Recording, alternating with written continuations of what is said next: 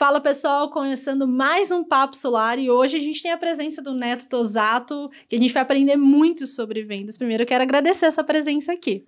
Érica, é uma honra estar aqui por toda a história que a gente vai contar. Tem uma ligação muito forte com o canal Solar, uma ligação muito forte com o Bruno, então é um prazer. Muito obrigado pelo convite. Estou muito feliz de estar aqui. E a gente está muito feliz que você esteja aqui e compartilhar todo o seu conhecimento, que a gente já estava falando que nos bastidores vem muita coisa boa por aí. Tem, tem. Mas antes da gente começar, fala pra gente quem é Neto, quem inspira Neto Tosato.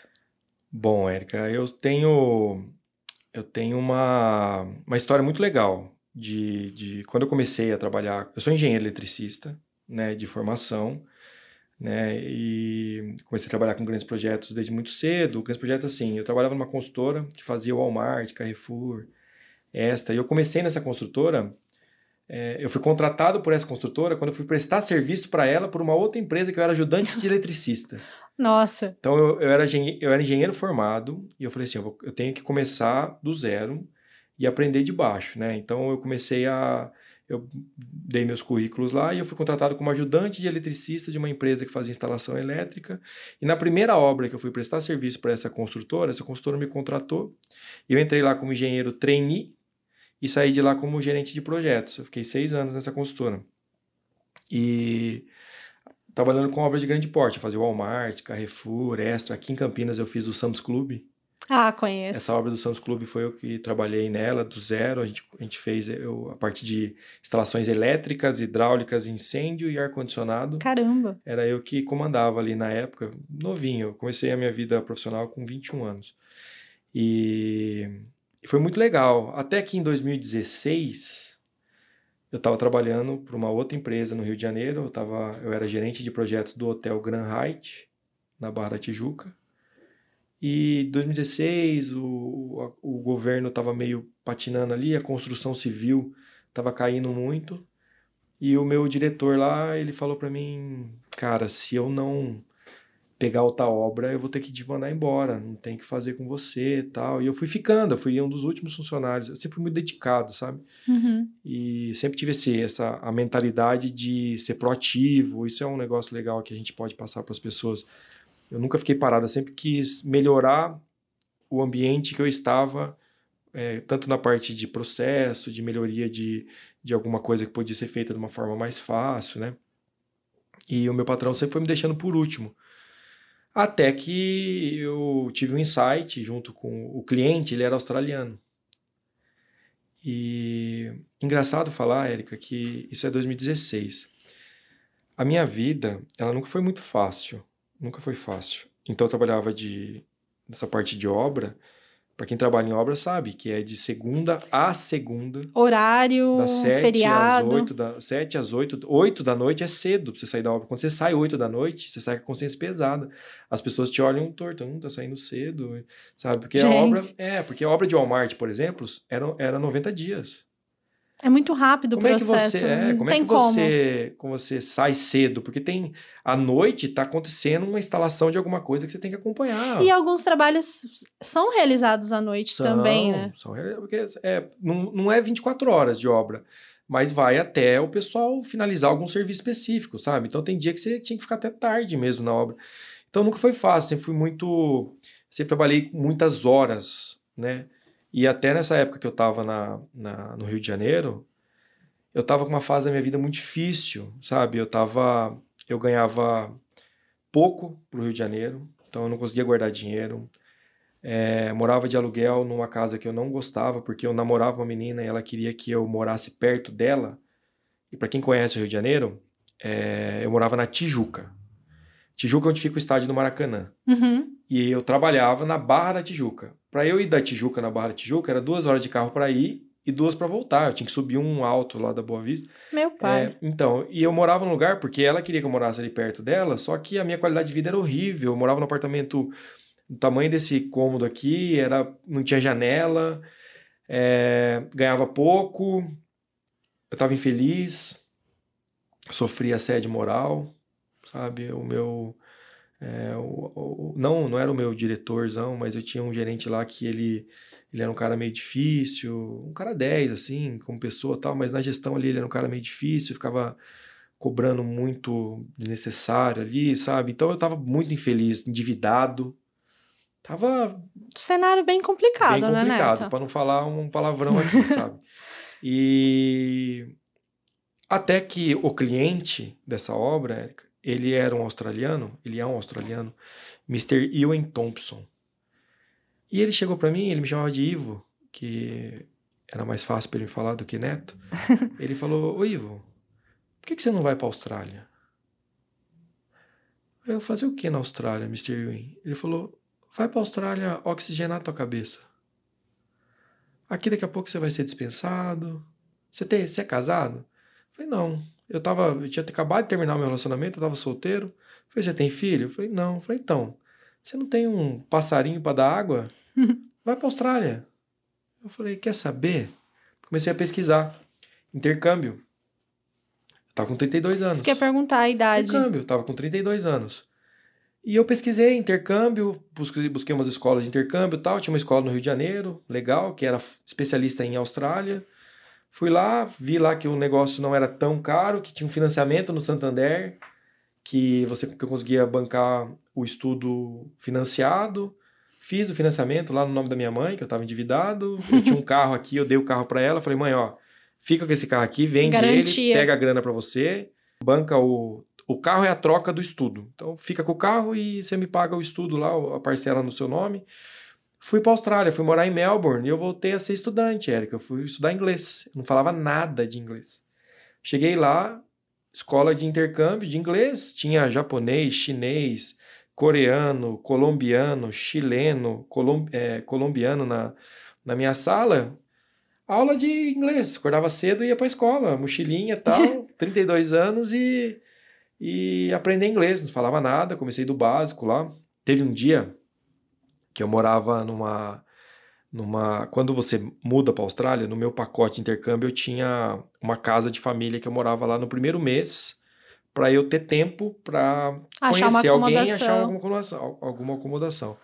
E eu tinha que pegar um trem, né, dessa casa até o terminal, que o terminal era na frente da escola. Eu fui para fui para a escola, na volta, o meu terminal, meu o meu trem saía toda vez da mesma plataforma nesse um dia mudou a plataforma e ficava avisando na, na caixa de som, mas eu não sabia inglês. Eu fiquei umas três horas lá sentado esperando o trem chegar e o trem não chegava. O trem tava na plataforma do lado ali. Nossa, eu não via, sabe? gente. Isso que é a dificuldade de você de você não falar a língua, né? Perdi algumas oportunidades. E no primeira sema- na primeira semana que eu cheguei, eu coloquei currículo para trabalhar em obra. Já tinha experiência. É, não como pedreiro. Não como ajudante de pedreiro. E eu fui trabalhar como ajudante de pedreiro. Então eu montei um currículo lá. Lá tem um site na Austrália que chama Gumtree. É tipo um Mercado Livre, que Tá. tem tudo. Só que lá tem emprego também nesse site. E a Austrália tem a cultura de ter empregos diários, né? De serviços, prestação de serviço. Então, o que é? Ah, marcenaria, pedreiro. Aqui você não consegue Não é fixo, não é um fixo. tempo, É, né? lá, lá tem a cultura da, da, da Austrália, você consegue ser remunerado formalmente com empregos de, de diários por hora. Né? Então eu trabalhava por hora. E como eu tinha experiência com construção civil, eu falei assim: eu vou colocar meu currículo na construção civil. Mas eu nunca tinha imaginado que eu ia voltar, que eu ia voltar não, que eu nunca tinha trabalhado de pedreiro ali, braçal, mas com 32 anos eu, gerente de projeto, trabalhava no escritório bem vestido, ar-condicionado, você nunca imagina que você vai ser pedreiro, né? Ser Bater um pedreiro, cimento, uma areia. um concreto, carregar concreto, quebrar concreto na marreta. E eu fiz isso por um bom tempo. Era o emprego que mais pagava.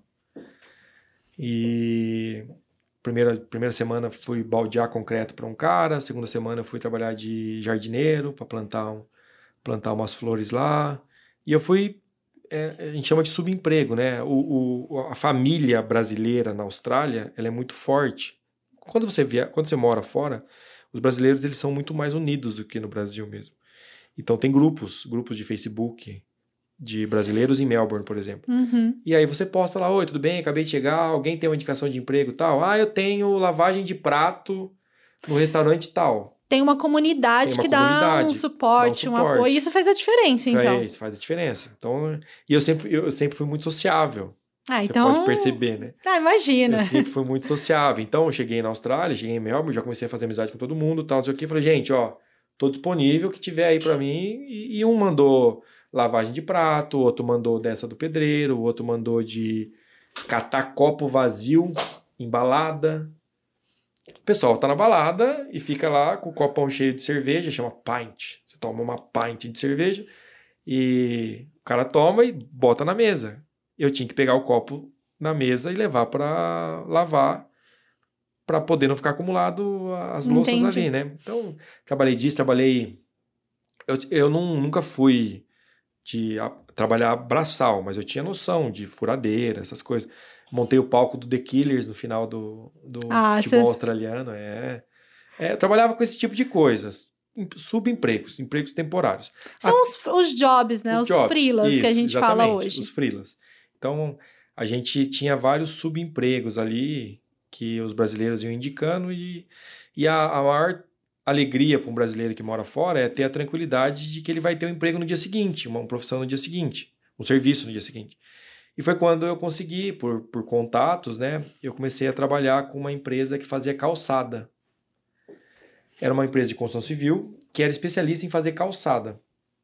E o Mr. Frank era o dono da empresa. A família dele, ele era australiano, mas a família dele era uma família de italianos tal. E ele tinha um contrato com a prefeitura do bairro, porque lá cada bairro tem uma subprefeitura que, que, que ah, é, Como se fosse um distrito, distrito, né? exatamente. E, a responsável pela garantia da qualidade da calçada era da, do- desse, dessa subprefeitura. Então ele, um ele tinha um contrato com um bairro específico lá que ele fazia todas as calçadas. Então quando eu consegui esse emprego, eu acordava às 5 da manhã e ele, ele no dia anterior ele falava assim: amanhã você tem que estar em tal lugar, tal rua, que era no bairro X lá. Então eu acordava às 5 da manhã, tomava um cafezão reforçado, vou te contar o porquê. Aí eu pedalava Nossa. é, mais de uma hora, uma hora e pouco Pra para não chegar. correr o risco de pegar a plataforma errada. Não, é porque o bairro era próximo, Uhum. não tinha trem naquele bairro. E Ah, o bairro era entendi. próximo da minha casa, só que eu tinha que pedalar uma hora e uma hora e pouco para chegar lá. Então eu pedalava uma hora e pouco para chegar lá, chegava lá em ponto, sete horas. Ele chegava com o caminhão dele, acelerado, assim, ah, chegava loucão, sete da manhã. Eu tinha que abrir a caçamba do, ca- do caminhão, tirar uma, uma rampa. Ele descia com aquele tratorzinho que chama Bobcat. Uhum. Ele descia com a Bobcat, eu já tirava as rampas, fechava a caçamba, subia na caçamba com uma marreta de 6 quilos, e o tempo que ele quebrava a calçada e jogava a calçada inteira, assim, do tamanho dessa mesa, assim, a calçada. Ele vinha aqui, que. pegava a calçada assim, jogava para dentro, por cima do caminhão. Eu tinha que quebrar essa calçada no tempo dele Por- voltar e trazer outra calçada. Concreto puro. Concreto puro, dessa grossura, assim, ó. Agora entendi o café reforçado. Café reforçado, exatamente, porque eu tinha, era um trabalho muito braçal. E Érica, você imagina que eu com 32, 33 anos ia imaginar que eu ia trabalhar quebrando concreto na marreta, sabe? Então, uma frase que eu gosto muito é que a gente se acostuma com tudo na vida. Com tudo.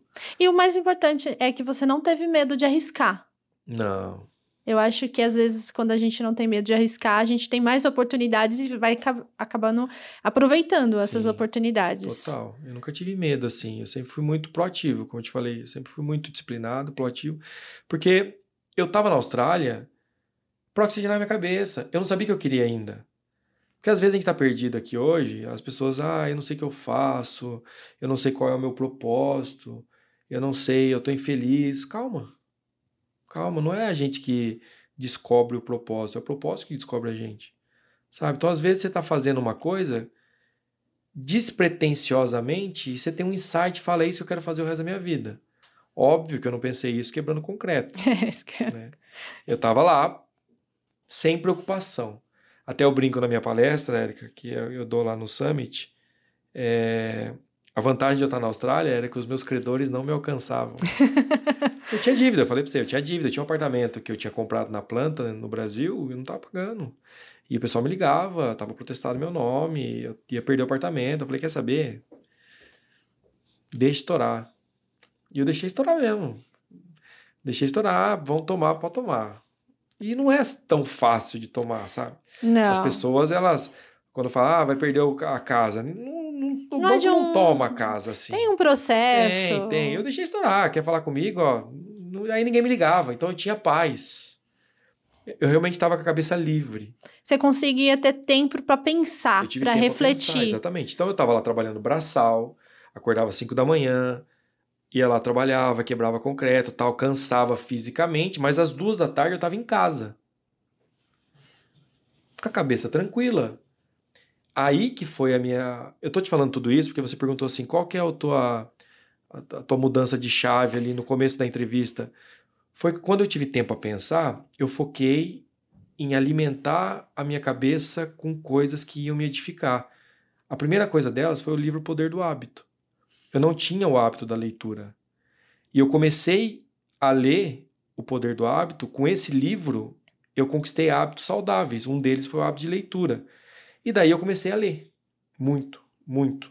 Sempre focado em transformação pessoal. Sabe esses livros de autoajuda, Paulo Vieira, essas coisas de você se manter com um mindset de alta performance, de você.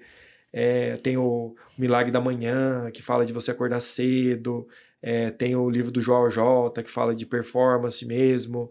Tem, comecei a estudar finanças, comecei a estudar isso, aquilo, tudo coisa que foi me acrescendo, sabe? Me melhorando como pessoa.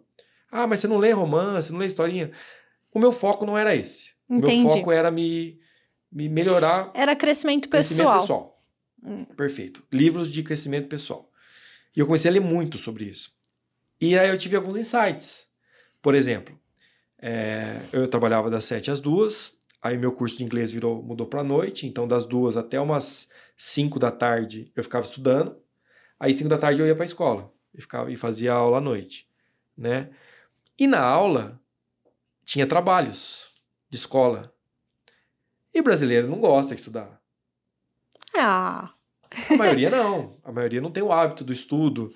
E A cultura é A cultura é diferente. diferente. E daí, assim, na parte da, da, da escola de inglês ali, até que não tinha tanto trabalho. Mas depois que acabou o meu curso de inglês, que eu fiquei dois anos na Austrália, o curso de inglês eram seis meses. isso que eu ia perguntar. Seis meses. Então, os primeiros seis meses, eu fiquei no- na vidinha de estudante de inglês ali. Acabou meu curso de inglês, você é obrigado a continuar estudando na Austrália alguma outra coisa Pra manter o para visto. manter o visto. E o curso que eu decidi fazer foi curso de gestão de projetos. Então, É alinhado ao que alinhado você já que tinha experiência. E aí eu fui para uma escola que chama Australian Pacific College, que lá tem o curso de gestão de projetos, e esse curso era aos sábados.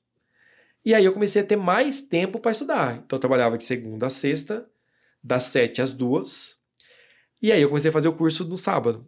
E daí que entra os brasileiros que tinham preguiça de fazer os trabalhos de escola.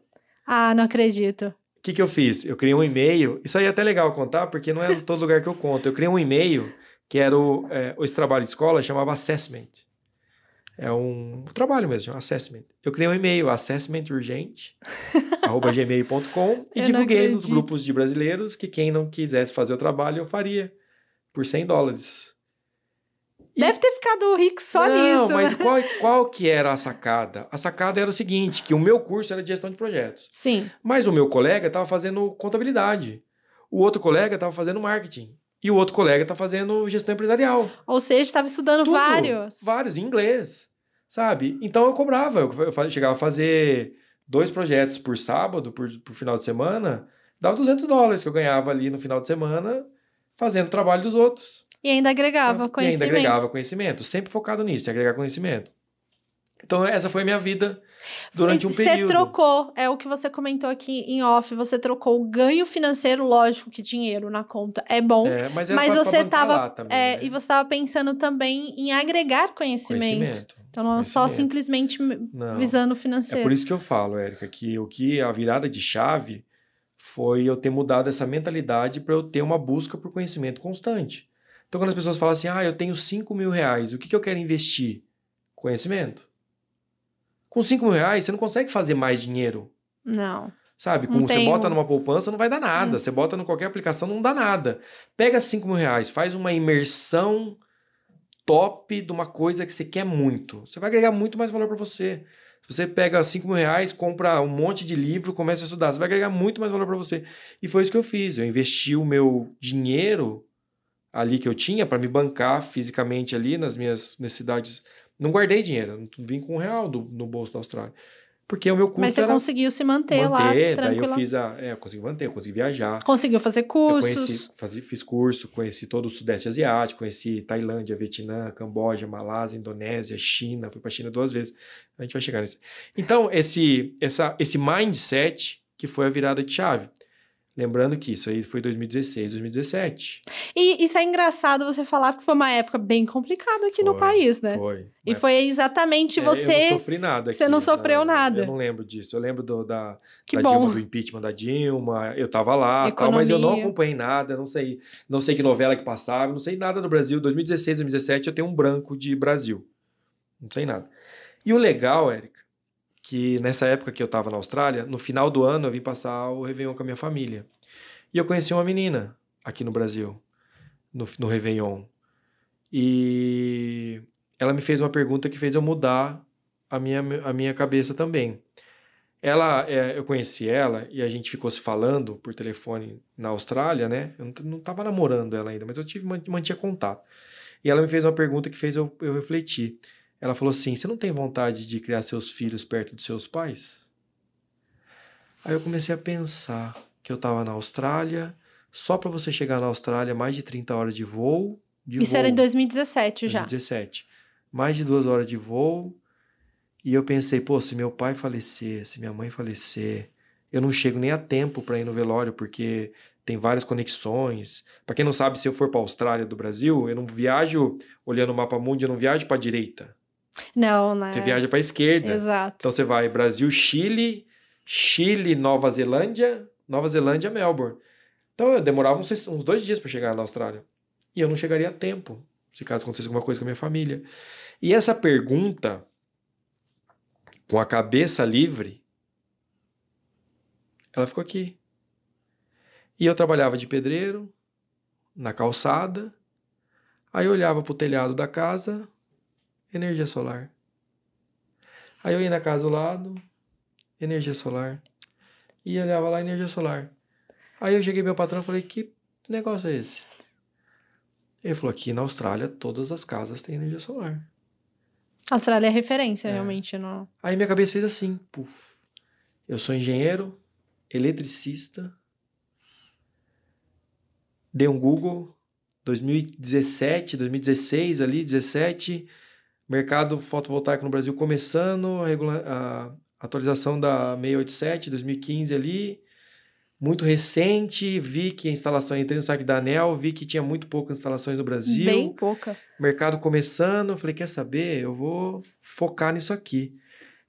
Aí eu entrei na, na- nas faculdades de Melbourne, Melbourne Polytechnic. Vi lá, Photovoltaic Systems, curso de tipo Senaizão da vida. Sim.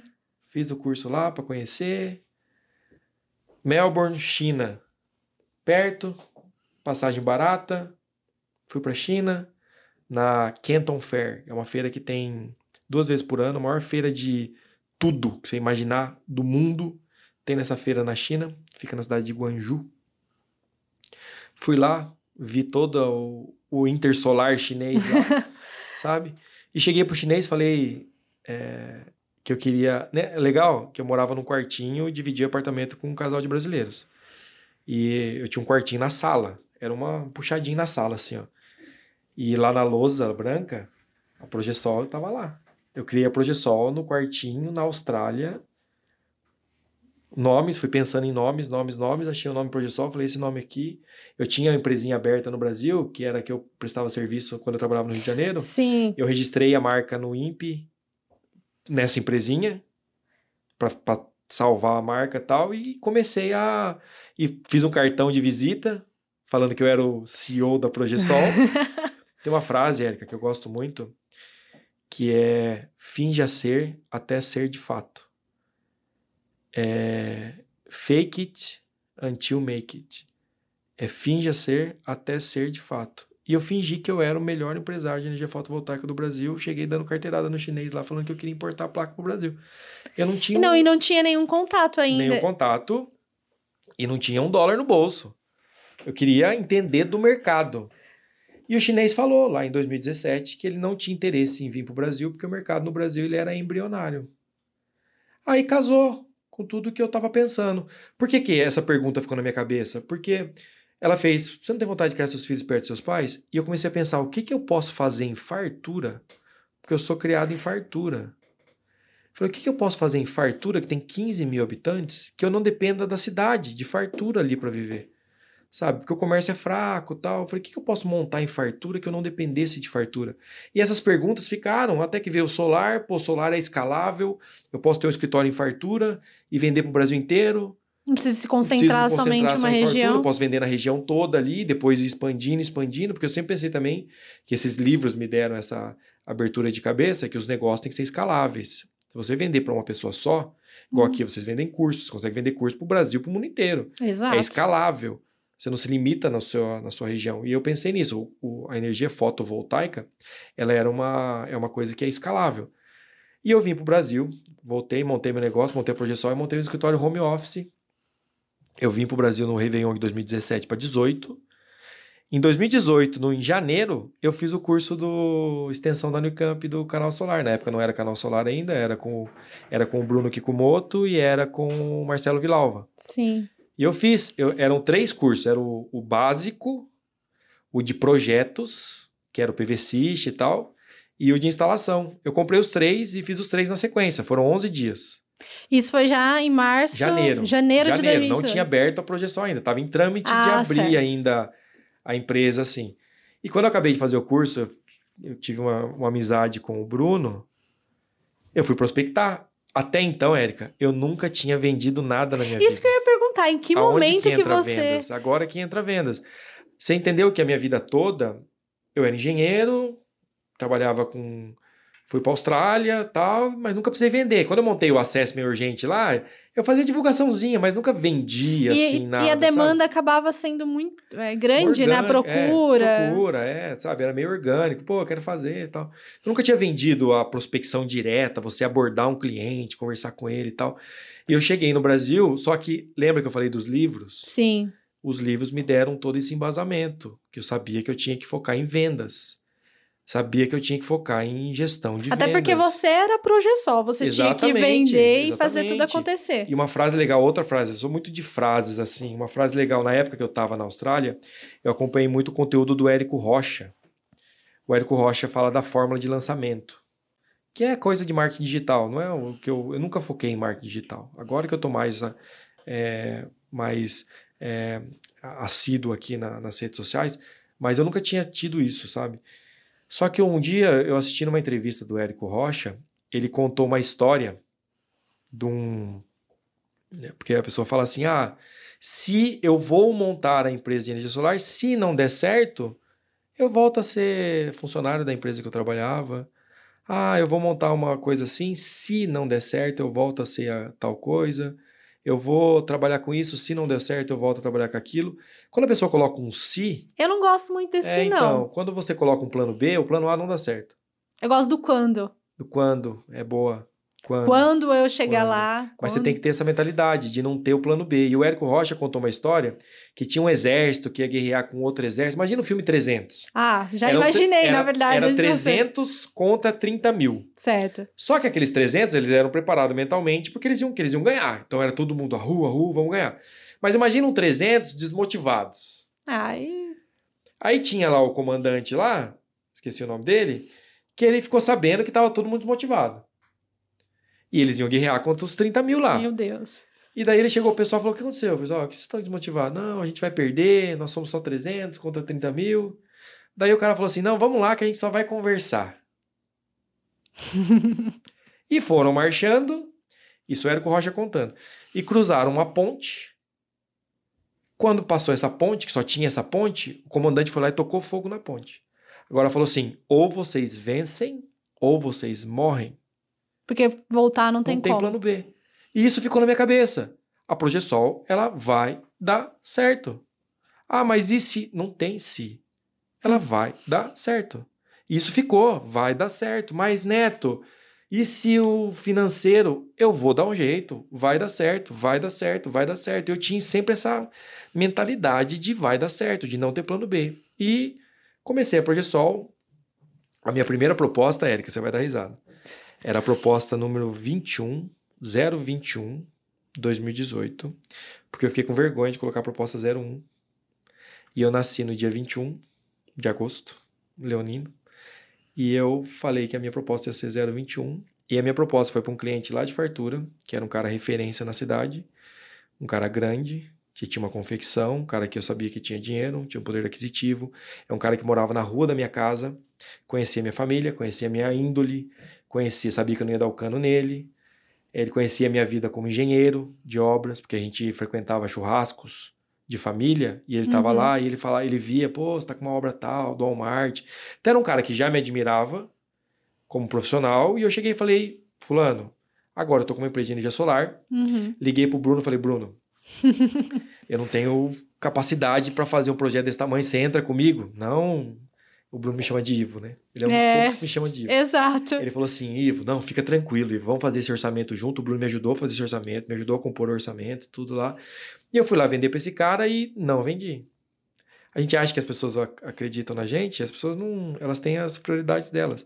Mas foi a proposta 021 2018. Então não tem a 001. Não tem a 01, tem a 021 2018. E o legal é que o Bruno sempre foi referência para mim. Então ele foi o cara que me ajudou. Hoje eu faço esse tipo de parceria, de parceria com os meus seguidores e. Te e dá essa mentoria, esse acompanhamento. Dou mentoria, dou, ofereço essa, essa ajuda pro cara fechar um projeto e tal. Mas o legal é que a minha história com o canal Solar, com a, a, o curso de extensão do Unicamp, é esse. Quando eu vim para o Brasil em 2018, a primeira coisa que eu fiz foi o curso do canal Solar e eu mantive contato com o Bruno para ele me ajudar nas primeiras vendas. A minha primeira venda, Érica, é, eu voltei para o Brasil em janeiro. O meu CNPJ é do dia 1 do 3 de 2018. A minha primeira venda foram quatro plaquinhas em Campos do Jordão. Ah! Mas em 2018, Sim. em julho de 2018. Então, de janeiro. Ficou quatro sete, meses. Não, quatro meses de é, empresa não, de aberta. Empresa aberta. De, eu fiquei sete meses sem fazer uma venda. E o que, que não, não te fez desistir? Nunca tive essa palavra na minha vida. Nunca tive esse desistir, porque não tinha plano B, tinha que dar certo, sabe? Eu tinha uma vantagem, eu morava na casa da minha mãe, então eu tinha, como eu, eu não tinha filhos, né? Então quando você não tem essa, essas, essas algemas ali de coisas que, que dependem de você, você consegue ter, é, focar em outras coisas. Então, assim, eu morava com a minha mãe, é, tava tranquilo para mim. Só que uma coisa que virou uma chavinha também, Érica, foi quando eu comecei a demorar para vender, comecei a ficar desmotivado um pouco, sabe? Uhum. Aí eu fui conversar com um amigo meu, um amigo meu falou assim, Neto, em vez de você ficar home office, por que você não aluga um escritório? Porque se você alugar um escritório, você vai ter a dívida de pagar o aluguel, aí você vai ter que se virar para pagar o aluguel, aí você vai começar a vender. E eu fiz isso. Eu aluguei um escritorinho de 3 por 5 lá, sozinho, montei a, um escritorinho lá, pequenininho, e comecei. O escritório deu credibilidade. É, tem onde receber o cliente, Exatamente. O cliente, fazer o cliente ele, ele quer, principalmente do interior, né? Ele quer saber aonde que ele vai. Algo se, palpável. Se der problema, vou falar com quem? Exato. Aonde que ele tá? Não, tá no escritório da projeção. E eu fiz isso. É, montei escritorinho, isso deu um pouco de credibilidade, de credibilidade. O meu primeiro, e eu, o foco sempre foi em vendas. Por quê? Porque nos livros que eu li e a, as lives que eu assistia, uma delas foi da Luísa, do Magazine Luiza, ela falou assim, ó, fluxo de caixa quebra a empresa. Tem que ter sempre dinheiro entrando. Então, como era o, o neto sozinho da Progesol, eu ia lá, oferecia, fazia a proposta, oferecia a proposta para o cliente, voltava, o cliente pedia revisão, eu revisava, apresentava de novo, e voltava, daí o cliente fechou, eu tinha que fazer o contrato, depois eu tinha que cuidar da instalação, da compra do equipamento. Quem que estava vendendo no tempo que eu estou fazendo tudo isso? Ninguém. Então não tem escala. Então a primeira coisa que eu fiz foi contratar um vendedor. Isso que eu ia falar, senão você não ia dar conta de fazer todos esses processos. Então o meu vendedor foi o Leandro, que está comigo até hoje, meu primeiro funcionário. Eu contratei ele dia 18 de junho, fez quatro anos agora, 18 de junho de 2018. Então, o Projeção era de março, demorei três meses, contratei meu primeiro vendedor. E ele começou a prospectar ali na região. Então a minha primeira venda foi quatro placas. A minha segunda venda já foram 144 placas. Ah, foi uma indicação. Olha, 140 a Foi mais. pra uma igreja em Itapetininga. Negociei direto com o padre lá, o padre me pagou em dólar. Gente, Tinha que trocar o dólar, que o dólar tinha vindo da igreja, tinha a que trocar o doação dólar. e tudo mais. doação tal, e, e foi. Aí com esses cases, com esses dois cases, e eu sempre fui muito de Instagram, eu falei, eu tirava várias fotos de várias posições e falava que eram projetos diferentes. e, e aí começou a escala, sabe? Comecei, a- eu montei a Progesol, é, comecei a vender, fiz a primeira venda, segunda, terceira, daí eu, eu não abri a Progesol em fartura, porque é, logisticamente falando, fartura era muito ruim. E quando eu vim pro Brasil, eu comecei a namorar a menina que tinha feito aquela pergunta pra mim. E ela Uhum. morava em Taquarituba, que é vizinha de Fartura, que tem uma, era uma cidade um pouco maior, a logística, A logística dela é era melhor. melhor. e eu montei a Projeção em Taquarituba. Uma das coisas também que me fez montar a Projeção em Taquarituba era, que- era que santo de casa não faz milagre, né? É, e você percebeu na primeira tentativa, na É, 020... Eu falei, na- vai ser na- difícil vender aqui porque as pessoas não me respeitam como profissional. Então, como profissional de solar, porque eu Uhum. era o neto que eles de conheciam de outras coisas, né? E eu, demon... e eu mudei, mudei assim, eu montei a empresa em Taquarituba, dava para eu ir de carro todo dia de fartura em Taquarituba, e aí eu era o neto da Progesol em Taquarituba, né? Você começou a fazer seu nome Comecei ali. a fazer meu nome ali. A família da minha ex-namorada, ela era influente na cidade, começou a me ajudar no network, foi me apresentando para as pessoas, para as pessoas influentes da cidade, eu comecei a fazer vendas nesse desse, desse público, né? E aí eu comecei a focar em vendas. Vendas, contratei um vendedor, outro vendedor, daí a, a empresa começou a crescer, começamos a ter uns cases legais, e um cara que trabalhou comigo no Rio de Janeiro, chama Eduardo Vasques, era um jovem senhor, tinha uns 50 e poucos anos, ele falou, quero me aposentar e eu quero mudar para Botucatu e eu quero abrir uma Progesol. Falei, mas a Progesol é minha, como você abrir uma Progesol? Não, pensa num jeito aí que eu vou abrir uma Progesol. E eu fiz uma parceria comercial com ele, coloquei ele no... Abri um CNPJ novo, coloquei ele no contrato social desse CNPJ e eu tenho uma sociedade com ele na loja de Botucatu. Aí um tio meu, ah, quero abrir uma Progesol, vamos abrir em Piracicaba. Aí um primo meu, quero abrir uma Progesol, vamos abrir em Santa Cruz. E foi. Gente, Aí a Progesol tem 11 lojas hoje. 11 lojas? Temos 11 lojas. E tem umas coisas, umas novidades que estão para acontecer que ainda não posso falar. Ah, Mas mas vai falar depois pra gente. no off. Tá As ótimo. coisas acontecem no off. E tem umas coisas legais estão para acontecer. Então essas, essas lojas, elas começaram a performar. E a gente fazia reuniões semanais, cobrando o time e dando treinamento, e o negócio foi indo, foi indo.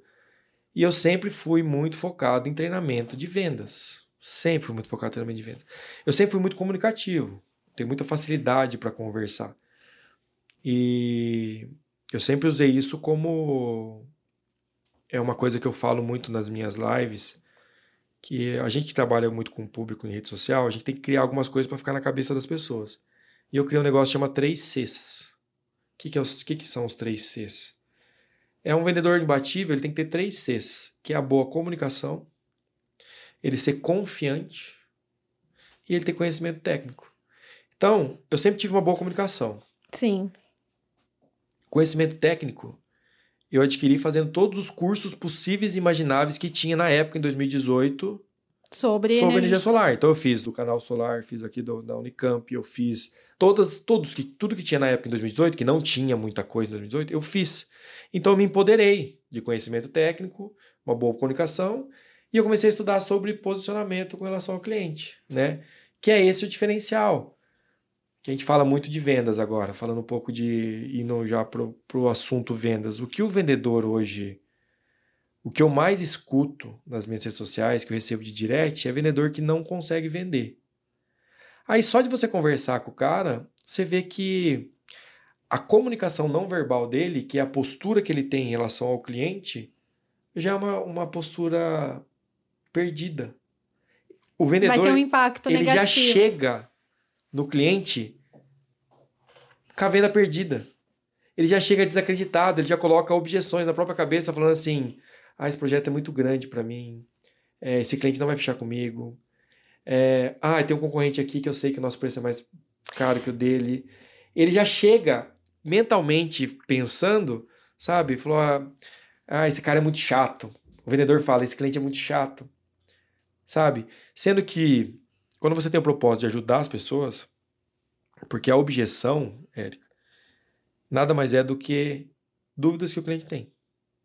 As pessoas, os vendedores confundem objeção com rejeição. Tem nada a ver. Existem quatro etapas no meio de uma venda. Tem a objeção, a negociação, perguntas e rejeição. Quando o vendedor consegue diferenciar qual que é, qual que é a em que etapa que está da conversa, ele mata o assunto. Agora, se ele se perder nas etapas se ele e perder nas etapas. Então, assim, o categorizar... cliente às vezes faz uma pergunta assim, nossa, por que, que esse equipamento é tão caro? É uma pergunta, não é objeção. É uma pergunta. Esse equipamento é caro porque o inversor, ele é um equipamento eletrônico que ele converte corrente contínua em corrente alternada e ele tem proteções e sistemas de monitoramento, então ele tem que estar conectado à internet, ele tem é, o software. software, que, ele tem um monte de coisa, e isso é, agrega valor, é por isso que esse equipamento é caro. É uma pergunta. Aí o cliente sempre responde pro cliente que ele fala: Ah, agora eu entendi por que é caro. Não é uma mochila de escola, né? Não é um. Porque eu falo É. que o inversor parece uma mochila de escola pendurada na parede. É, não é uma mochila de escola, ele tem coisas. Tem a sua funcionalidade e não é algo É, simples. Aí o cliente fala assim, por exemplo, tá, mas eu vou esperar o orçamento dos concorrentes. É, é o que a gente sempre recebe aqui, É, viu, Eu vou viu esperar Neto? o orçamento concorrentes. Não, perfeito, acho que o senhor tem que esperar mesmo, mas qual que é o motivo da, da espera? O que eu te apresentei aqui não ficou claro? Não ficou claro, mas eu quero comparar o seu preço com o preço do concorrente. Ah, mas você está querendo preço então? Tudo que eu te falei aqui que a gente vai fazer, isso aí são objeções. Que você tem formas de você contornar a objeção. A gente também, eu, por exemplo, escrevi um e-book sobre objeções que as pessoas usam como copy e cola, sobre várias objeções que os clientes falam. Tá caro, vou esperar o orçamento, ah, vou ver o financiamento, ah, o, o, o seu sistema gera menos do que o do concorrente, sabe? Tudo isso são objeções, São objeções que, que- eu já mapeei lá para empoderar o vendedor, né? Então isso aqui é objeção. Objeção é dúvida. Você contorna a objeção. O cliente fez uma E aí entra o C do conhecimento técnico. Tem, Se tem você não ter. tiver conhecimento, você não vai conseguir responder as dúvidas. Aí o vendedor fala assim: "Ah, mas eu tô começando agora, eu não tenho conhecimento técnico ainda". Traz o engenheiro junto. Faz o que você fez com o Bruno. Faz o que eu fiz com o Bruno, faz parceria, traz o engenheiro junto, sabe? Que daí você é, é bom de comunicação. Você é uma pessoa confiante, tem a postura, conversa legal. Quando o cliente faz uma pergunta técnica, você fala aqui, ó, meu amigo responde. você joga a bola pro cara, Perfeito. entendeu? Mais conhecimento técnico era, Érica, com o tempo, você adquire. Você não vai precisar mais do engenheiro depois de. Se você se focar em estudar, você não vai precisar do engenheiro. Isso aí é só por um período de. Até você aprender. É a muleta que você vai ter ali até você aprender. Então vamos lá, objeção é uma outra etapa da conversa. Então tem a pergunta, tem a objeção. Aí o cliente fala assim: Ah, gostei de você, gostei do teu orçamento, mas não dá pra gente mexer nesse preço? Isso já é negociação. Você já superou as duas etapas de pergunta e objeção. Você já está negociando. Daí você fala: o que, que fica bom para você aqui? Ah, eu queria chegar num valor aqui de 20 mil e o seu tá 22. Cara, mas por que, que você quer 20 mil? Da onde que você está tirando isso aqui? Ah, porque o seu concorrente tem 20 mil. Me mostra as propostas então. Que aí você consegue fazer um comparativo. Aí, de repente, o, o outro vendedor ofereceu geração menor. Exatamente. Daí você vai, me mostra as propostas. Então, a partir do momento que você conquistou o cliente, que eu vou falar disso um pouquinho mais na frente sobre você se conectar com o cliente, fazer conexão, você, o cliente já quer fechar com você. Gostei de você, Neto. Eu quero fechar com você, mas você tá mais caro. O que, que dá pra gente fazer? Isso aí é negociação. Então me traz as propostas. Gostou de mim? Vai fechar comigo? Vamos fechar. Pode ficar tranquilo que você tá fechado já com a Progesol. Mas vamos chegar aqui na, no orçamento aqui, ó. Ó, o cara aqui tá te oferecendo potência menor que a minha. E vamos lá, ó. A forma da geração é geração igual potência do sistema vezes o, o HSP vezes número de dias no mês vezes coeficiente de perda. Essa fórmula aqui, ela é para mim e ela é para o concorrente. Ela é universal. Ela é universal. Vamos fazer a conta aqui, ó. A minha geração aqui, ó. Geração, tá, tá, tá, tá, tá, tá, deu 1.800 kWh mês. A do cara tá dando 1.500. Neto, isso pra mim tá sendo assim, e pra muita gente tá assistindo aqui, maravilhoso, porque você mostra. Mostro. Tem muitos é, vendedores, e aí não fa- falo de sistema de energia solar, que só vende produto, É. mas não deixa o cliente saber, entender o Sim, produto. A gente dá uma aula pro cliente, entendeu? A gente ensina ele a calcular junto, na mão, no, no papel ali. Vamos fazer a conta junto aqui, ó. A fórmula de geração é essa aqui, geração. Olha a minha fórmula. Olha quanto que dá. Olha a forma do concorrente, olha quanto que dá. Você quer que eu chegue no preço dele? Não tem problema, eu tiro as placas aqui do meu sistema, eu vou... A geração ser É, igual só que dele. a geração sua não vai ser suficiente. Você quer, daqui a três meses, você me ligar e falar assim, ô Neto, eu preciso colocar mais placa ou você quer fazer o que eu tô te falando que vai, que vai dar certo? Ah, não, eu quero fazer o que eu tô falando. Então você quer pagar os 22 mil mesmo? Vamos, então aí fecha, entendeu? É um exemplo, é isso que a gente faz. Mas você entendeu que a etapa que eu tô é negociação. Negociação. Negociação, aí o pessoal fala assim: ah, não dá desconto. Muito vendedor fala assim, é, muito palestrante de vendas fala assim: desconto seu vendedor dá porque você deixa. Se você falar assim que é proibido dar desconto na tua empresa, seu vendedor não vai dar. Eu já gosto de dar desconto, Érica. Só que eu dou desconto aonde? Atrelado ao fechamento da venda. Então o cliente chegou. Quero fechar com você, mas você tá mais caro. Beleza, vamos comparar aqui.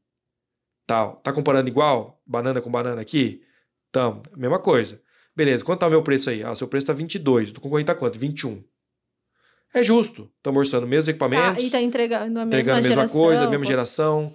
A empresa também é idônea. Também tem que ver se os equipamentos são. Tudo, a gente olha tudo. A gente tem uma- um checklist lá que a gente mapeia tudo na frente do concorrente. Vamos ver isso aqui, vamos ver isso aqui. Tá tudo igual?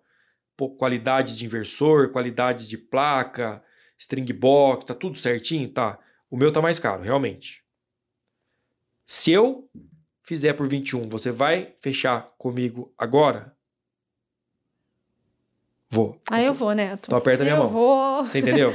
Eu atrelo o desconto à venda. Eu não dou desconto assim, ah, eu vou te dar um desconto aqui. Você não condiciona Não. o desconto a Não. vender. Só depois que o cliente toma Fechado, a decisão, fechado, que aí você é. oferece eu ele. condiciono o entendi. desconto no fechamento. No então, assim, fechamento. se eu Não na der- proposta. Não na proposta. Não, não atualizo proposta. Se eu atualizar a proposta com preço menor, o cliente vai pegar o meu orçamento e vai levar para o concorrente de novo.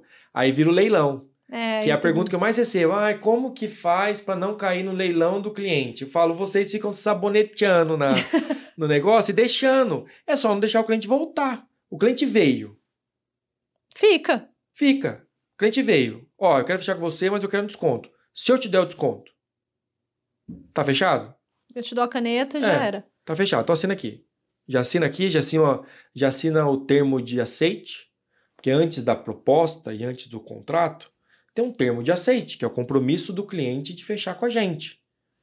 Porque o cara que. O, o, o- vamos falar aqui, vamos, vamos falar o homem ou a mulher que tem palavra. Você pega esse guardanapo aqui, ó. E você escrever aqui, ó. 21 mil reais. Progesol, assina aqui. A pessoa que tem palavra ela não volta atrás. Não. Então, se tiver qualquer coisa para esse cliente assinar, que seja um guardanapo. Tá fechado. Que a gente criou, criou um termo de aceite. Então, assim, ah, Neto, mas e o contrato? Você não faz vistoria técnica? Eu faço. Depois do termo de aceite. Porque já é uma É segurança. uma segurança, tanto para mim quanto para o cliente.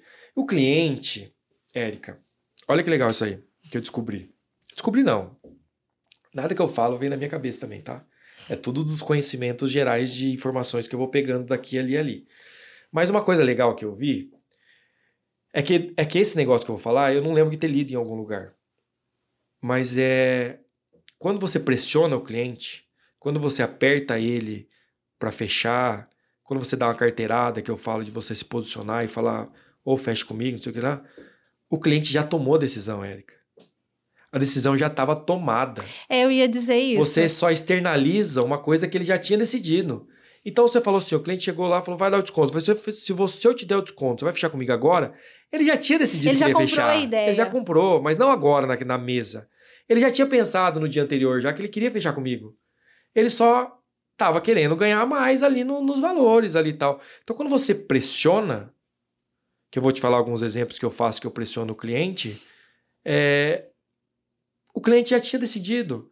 E o fato, por exemplo, de eu falar assim, meu amigo, é o seguinte, ó, eu já vim aqui cinco vezes, você sabe que a minha empresa é a melhor, você sabe que o meu preço tá bom, ó, meu preço é agora. Eu não saio daqui sem, sem você decidir. Ou você decide que você vai fechar comigo agora, ou eu levanto que a projeção você não fecha mais.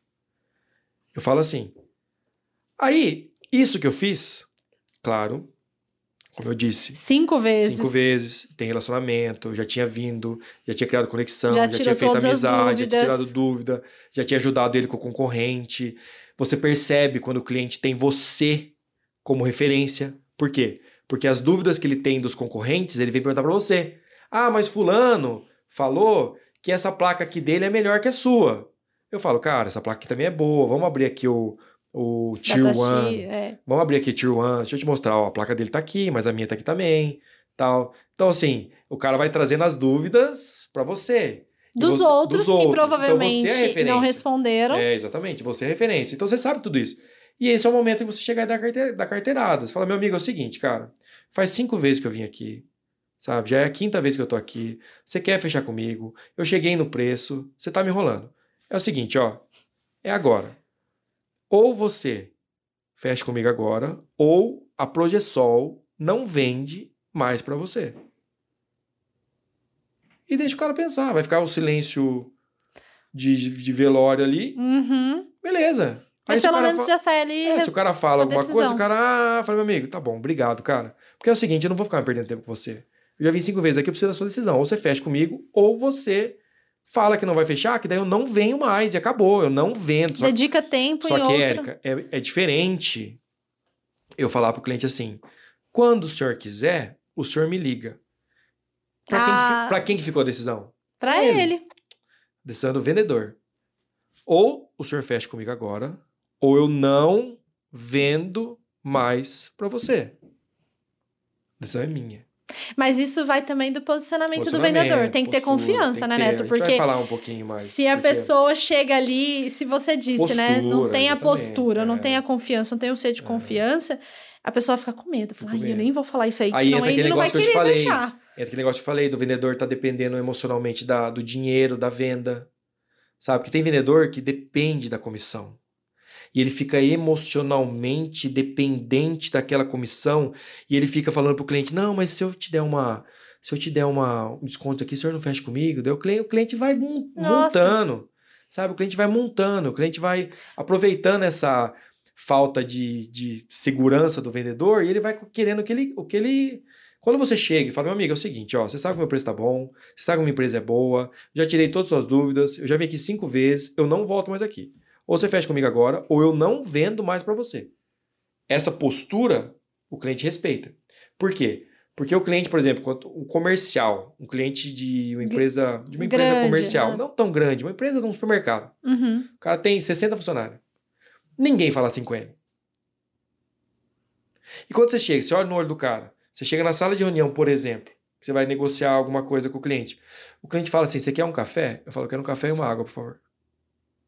Você já entendi. É Entendeu? postura que você Postura. Quer café ou uma água, por favor? Você faz o cliente trazer. O cliente traz, coloca aqui. Mas né, aí tem a mudança de pensamento, né? Que a gente ouve muito a frase, que eu também não concordo. O cliente tem sempre razão. Nunca. Nem sempre Nem tem. sempre. E, e essa também, essa virada de chave é importante, né? Uhum. De, do vendedor entender que nem sempre o cliente Nem vai ter razão. O cliente pode ter dúvidas, Sim, perguntas, Sim. Mas ele sempre teria que mudar esse posicionamento, então. Total. Érica, eu vou te falar onde foi a virada de chave das vendas na Progesol. Quando os meus vendedores entenderam que o cliente fecha com você pelo atendimento, não pelo preço. Olha que legal. 99% dos integradores trabalham lá com tráfego pago ou prospecção, o cliente manda a conta, o integrador faz a proposta, Pergunta lá, vai aumentar? Vou. Vai colocar ar-condicionado a mais? Vou. Então tá bom, eu vou fazer uma proposta um pouquinho maior para você. Tá bom. Mandou a conta, você mandou a proposta. O outro concorrente, o cliente manda a conta, mandou a proposta. O cliente vai pegar a proposta 1, vai pegar a proposta 2. Fazer comparativo De quê? de preço. Só. Aqui, ó. Ah, tá. Ah, tá. Esse aqui tá mais barato. Vou fechar com esse cara aqui. Onde que foi o diferencial? Quando a gente fala assim de diferencial, que a sua empresa tem que ter um diferencial. O que que é o diferencial? É o con- É isso aqui, ó. Caiu o tráfego, caiu o lead lá no tráfego pago, caiu uma, um cliente na, no WhatsApp, Uhum. a foto do cliente. Aqui no WhatsApp. Sim. Bom dia, Pedro Alcântara. Cara, que nome bonito, cara. Da onde que vem Alcântara? Que Relacionamento. país que é? Alcântara é Portugal. Nossa, e a sua família é de Portugal? Você sabe disso? Cara, não sabia. Agora que você fez as perguntas aqui, eu tô pensando, da onde que é a minha família? Eu acho que é de Portugal. Nossa, adoro, adoro Portugal. Minha família é italiana, eu sou tosato. Né? E onde que é essa foto aqui? Que praia que é? Ah, em Cancún, cara, meu sonho para Cancún. Como é que é lá? Onde você ficou lá? Ah, fiquei no hotel tal. Você recomenda o hotel? Recomendo. Acabou. Érica, acabou. Se você for na Projeção e você vê o atendimento das minhas meninas, quando cai uma mulher, a primeira coisa que ela fala assim, ela fala assim, viu? Muito prazer, meu nome é Tamires, eu vou te ajudar aqui, vai ser o melhor atendimento que você já teve, mas deixa eu te fazer uma pergunta antes, aonde que você fez a sobrancelha? eu perguntaria também. Você entendeu? Entendi. É isso. Sabe o que tem adesivado na Você não tá pensando cliente, né? Não, é eu não pessoa. falei de solar. Eu não falei de solar. Eu tô falando de relacionamento. Sabe o que tem adesivado na Projeção? Nós somos especialistas em fazer amizade. Entendi. É por isso que vem, Érica. Porque o foco é você se relacionar com as pessoas. Tem um livro que eu até dei de presente pro Bruno, que ele vai deixar aqui para vocês lerem, Como fazer amigos e influenciar pessoas, do Dale Carnegie, que tem os pilares para você fazer com que a pessoa se sinta importante. É isso. Agora me fala, você pega uma proposta do, do concorrente 1, do concorrente 2, e você pega o atendimento da minha menina, que fez amizade assim, ser convidada pro churrasco na casa da cliente. A cliente vai fechar com quem? Com quem tem amizade. Porque tem, tem As relacionamento. de quem conhece, de amigo. Então, a partir do momento que eu proibi o meu vendedor de mandar proposta sem antes. sem criar conexão, acabou. Você não proibiu o desconto, Não, né? a taxa de conversão foi lá em cima. Atendemos menos clientes. Porque um bom atendimento demora uma hora. É isso que eu ia falar. Mas você não tem aquela, aquela, aquele atendimento em massa que é só quantidade, não, é qualidade. Tenho uma conversão maior e eu tenho, tive que colocar mais vendedores para eu atingir as minhas metas. Só que todos os vendedores são treinados dessa forma. É conexão. A gente tem uma plataforma lá, eu não vou falar o nome, mas a gente tem uma plataforma que é uma plataforma de WhatsApp, uhum. que o vendedor ele atende pelo WhatsApp nessa plataforma. Tá. É um API aberto do Uhum. WhatsApp. Qual que é a vantagem? Eu entro no meu computador, entro na minha plataforma, eu entro no vendedor e eu assisto a conversa. Ah, você consegue fazer o monitoramento. Consigo. Então eu vejo se o meu vendedor está criando conexão cliente, se fez as perguntinhas básicas, se fez aquela amizade, rapport, se se interessou realmente pelo cliente, se viu a foto e elogiou a foto. Tem foto de cachorro, elogia a foto do cachorro, tem foto de Gente, ganhar pelo cachorro casal. pet. foto de casal, qual que é o segredo de um casamento? Um casal mais mais sênior, qual que é o segredo para ter um relacionamento, um casamento longo? Se é casal novo, que casal lindo que vocês formam? É isso. Se não faz, eu fico assistindo. Quando eu tenho tempo, eu fico assistindo. E eu consigo entrar na, na conversa e mandar pro meu vendedor na conversa sem o cliente ver. Eu só falo com o vendedor. Fazendo um feedback. Feedback ali na hora. Então, por exemplo, eu tô, vou dar um exemplo da Tamires, que é a minha vendedora, que ela faz muito isso. Eu falo, Tamires, elogia o cabelo. Sabe? Porque às vezes esquece também, porque você tá ali rapidinho ali, elogia o cabelo. Aí ela fala, olha que cabelo lindo, que tonalidade que é essa? Manda pra mim, por favor. A, a cliente manda a tom lá, do tom da... Mas é, da é o que você tinta, falou, cria um relacionamento. E O o, o é mais esse. legal é que você, é algo que a gente falou aqui nos bastidores, mas você gosta de gerenciar a equipe, Equipe, é. mas você gosta de vender. Vender. E pelo que eu entendi, você gosta de passar esse conhecimento. Exatamente. Prova disso é a sua rede social do Instagram, né? A gente eu vê ali. falo disso. E eu queria entender duas coisas antes da gente finalizar a- o assunto do preço. Né? A gente vê muita discussão que a gente não deve colocar preço, a gente deve colocar valor nas Uhum. coisas, nos serviços. Qual é a sua opinião sobre isso? E depois eu queria que você falasse da onde que veio a ideia de começar a compartilhar seu conhecimento no Instagram. Acho Legal. que são assuntos bem legais. Legal. É, para você sair de preço para valor, é uma opinião minha e você vai entender a, a minha posição. Você tem que ter uma marca. Porque é difícil você começar no solar e não ser só preço. Porque as pessoas, elas têm. É, tá começando ali e tal, ela tem que ganhar case, então ela tem que vender mais barato. Só que você entende que se a sua empresa se posicionar. Olha que legal. Eu dou, eu dou mentorias, né? Para Uhum. empresa de energia solar. Aí, às vezes, eu dou mentoria lá para um cara que mora no interior de uma cidade do Pará. Eu falo assim: qual que é o seu concorrente aí? O cara fala: ah, é a, Pará Solar. tá. E ele já meteu uma placa na cidade falando que ela é a número um. Falou, não, então mete uma placa grande aí e fala que fulano tal, eu sou o número um. Ninguém questiona. Quem é que vai falar que você não é o número um? Então se posicione. A partir do momento que você É se... aquela frase que você falou lá no. Fake it until make it. Ok. Se posicione. A minha empresa é foda. Vou bater no peito aqui, sabe? E eu vou passar isso para o cliente. Como? Não adianta, Érica, você querer vender valor se a sua empresa não tem valor. O que, que é valor? É um atendimento de qualidade. É um pós-venda de qualidade. É uma engenharia que tem realmente conhecimento técnico. É uma proposta bem feita. Às vezes você pega um concorrente que a proposta é um um Word de duas folhas grampeado. E até erros, né? Erro de português, sabe? E como é que você vai passar valor se você não faz o básico?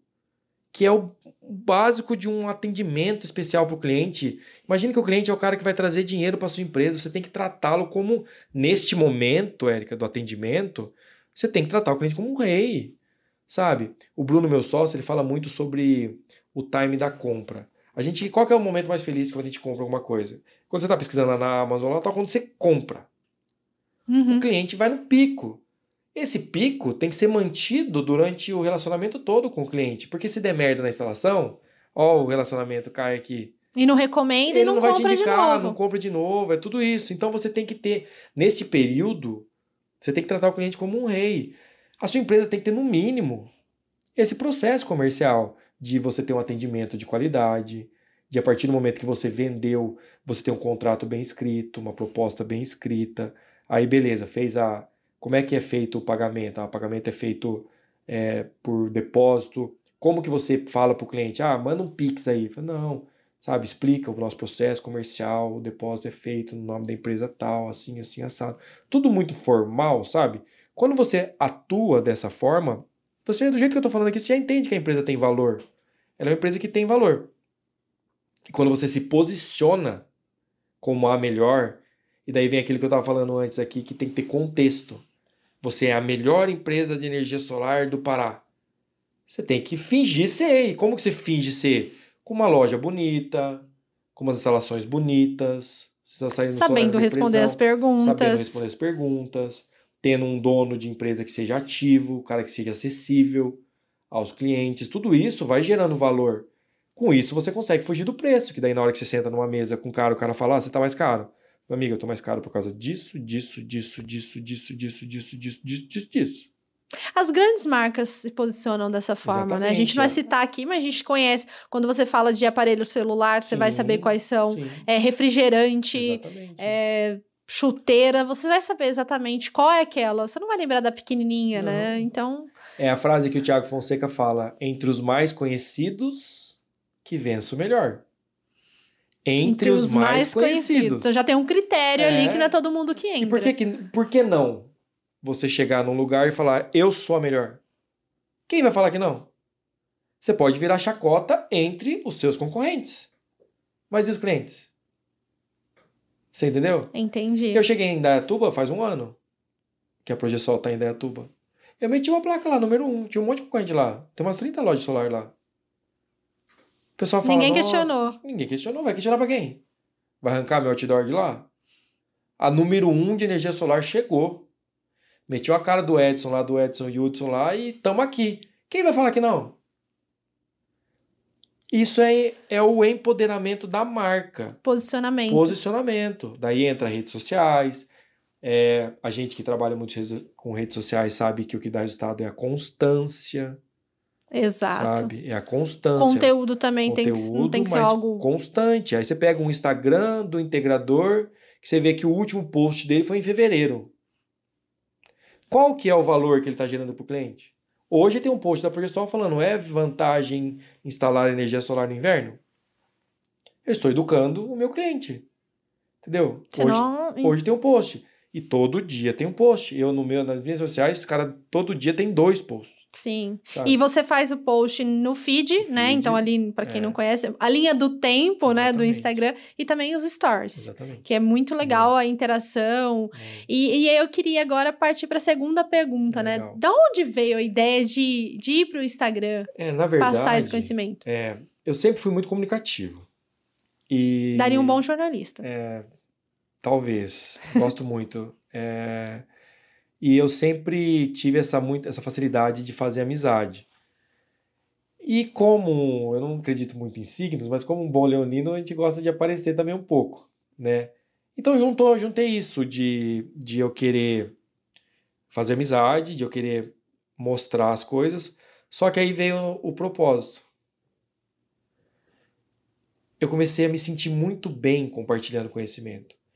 E o pessoal que está assistindo esse, esse podcast, viu que minha vida não foi fácil. Verdade. E tudo isso que eu faço na Progesol não é fácil. Porque tem coisas que tem que ter ação. E as pessoas elas não têm resultado porque elas não agem. Eu dou mentoria.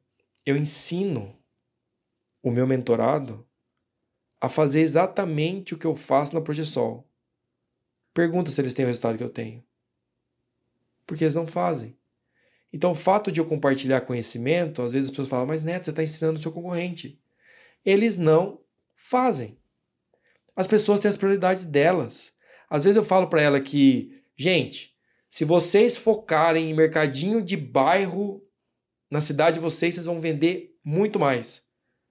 Vai entrar por um ouvido, vai sair pelo outro. De 12 mil seguidores que eu tenho, que são de solar, vamos falar que 2 mil assistem meu stories, dos 2 mil, 200 vão ouvir o que eu falei e dois vão aplicar.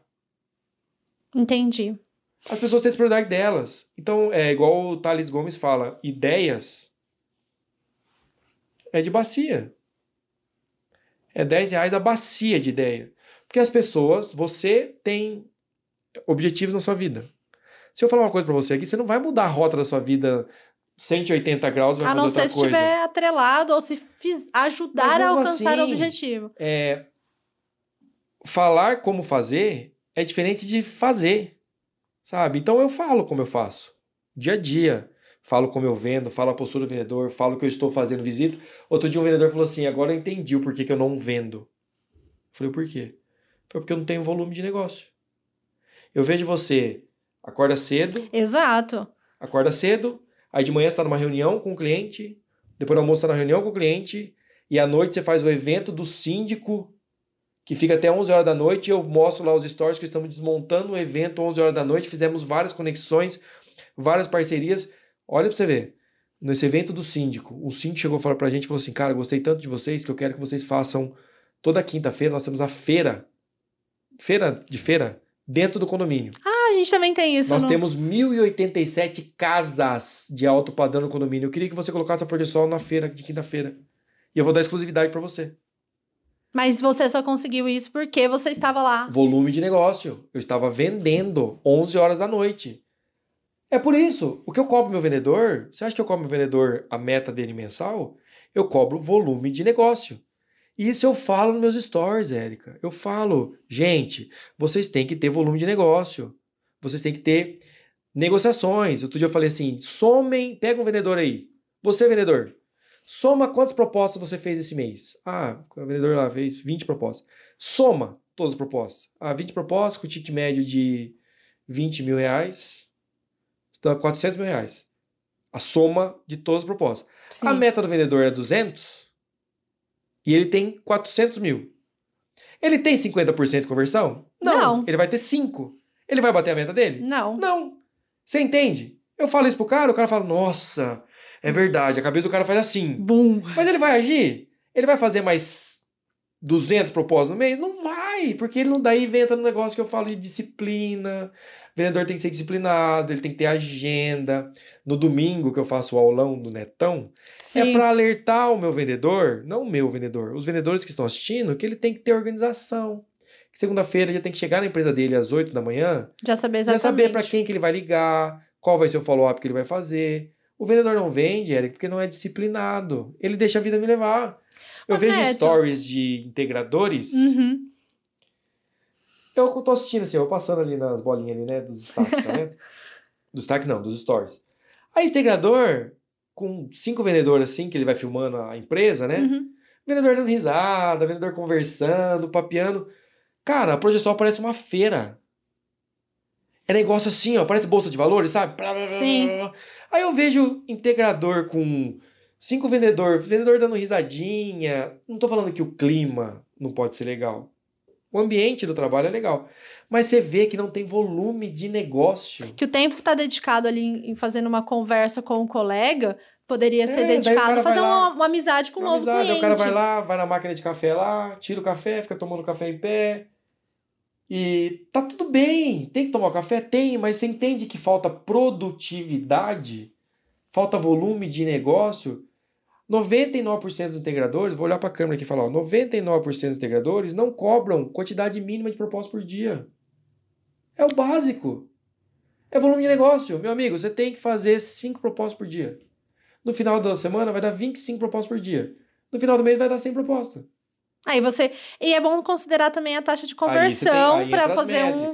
As aí métricas. entra a gestão comercial raiz mesmo, de você entender o que é funil de vendas.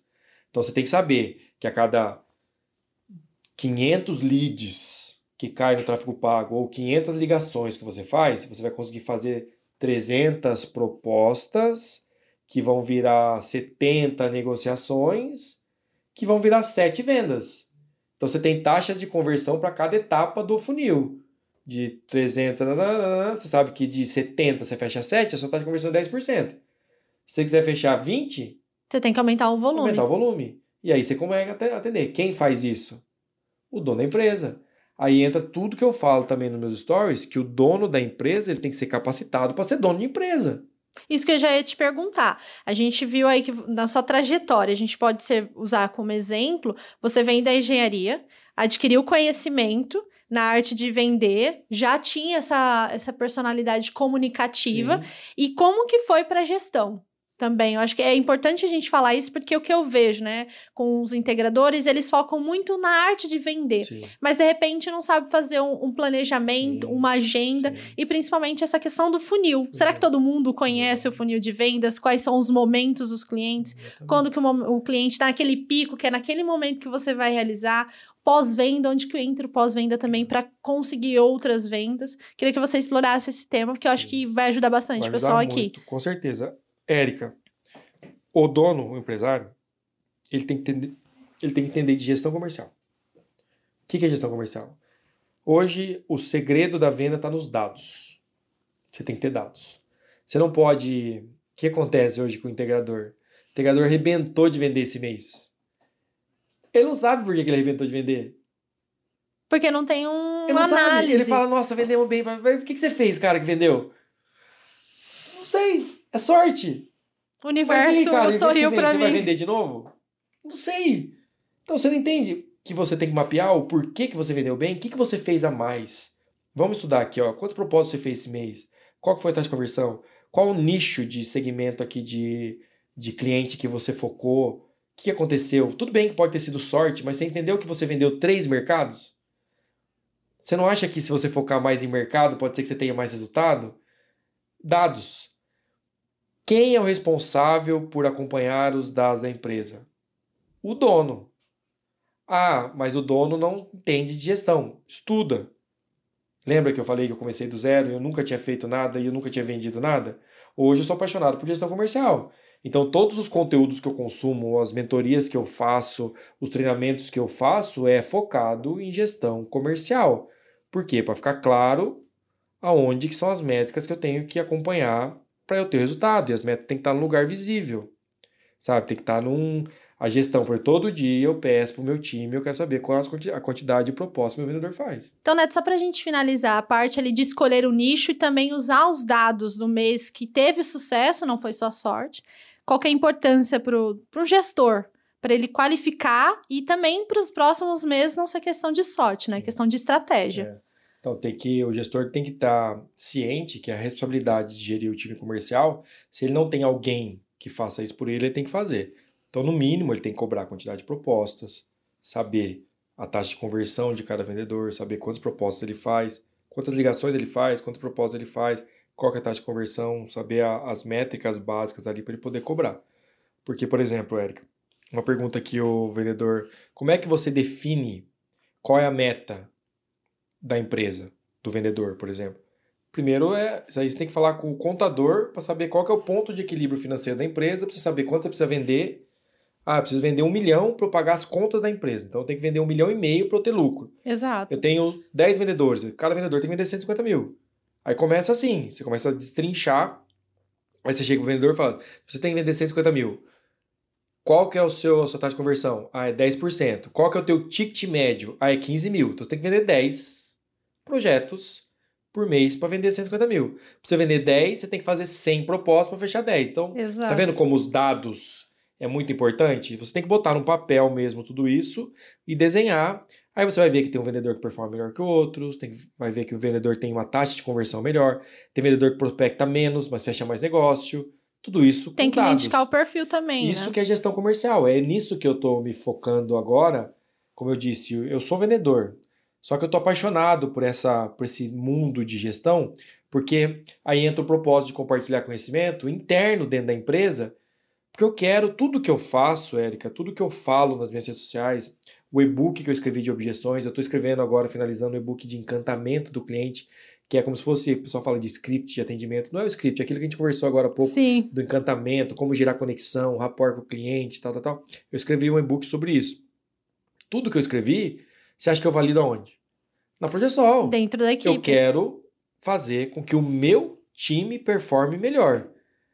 Só que eu acho um uma um desperdício eu não compartilhar isso com as pessoas. Entendeu? Então, a parte de, de o propósito de compartilhar conhecimento vai nisso, de você falar para as pessoas o que precisa ser dito, as pessoas elas assimilam, elas vão virando, tendo insights, isso não me muda nada, é, só agrega valor para mim, porque eu recebo feedbacks, feedbacks incríveis de pessoas e eu acabo virando referência para as pessoas. E então, o mercado só o merca... se fortalece. Só fortalece. Né? O, o, o, o segredo está na quantidade de pessoas que você impacta, sabe? Quanto mais pessoas você impactar, mais parece que, que a, as coisas vão voltando para você, sabe? Então eu, eu tenho isso como um propósito. E isso é interno na empresa também. O meu, o meu objetivo é fazer com que o meu time performe melhor. E eu compartilho isso com as pessoas. E o que, que você faz de diferencial? Né? A gente sempre busca diferenciais da empresa, né? Mas eu queria entender como que é a estrutura interna, né? Quando você vai contratar um vendedor, quais são as características que você busca nessa pessoa? Depois que ele é contratada, qual que é o processo até a primeira venda? Quantos dias, né, para a primeira venda? É, ô Érica, eu vou falar uma coisa aqui que o pessoal fica em choque. Que na Progesol, o vendedor nosso performa com 10 dias. 10 dias. 10 dias. Isso aqui De dar ser, contratação. Isso aqui eu tenho certeza vai ser até um nugget do vídeo aqui, ó. Sabe? Porque da contratação. O que, que a gente fez? Ficou muito claro pra gente que o que faz com que o nosso time dê resultado é treinamento. É, vocês são do DNA de treinamento, vocês têm Sim. cursos. Eu gosto muito de treinar, eu gosto muito de conversar com o meu time, eu gosto muito de ajudar o meu time a performar melhor. Então, o DNA meu, neto, é de compartilhar conhecimento em formas de treinamento ou nas redes sociais, mas de uma maneira formal. O que, que a gente fez? A gente criou um processo comercial. Dentro desse processo comercial tem o onboarding. O que, que é o onboarding? É o momento da contratação desse vendedor. Aí você fala assim, mas Neto, como é que você contrata vendedor? É. Eu moro em Dayatuba. Uhum. Indaiatuba é um dos maiores índices de desenvolvimento humano do Brasil, um dos maiores PIBs do Brasil. Não tem desemprego em Indaiatuba.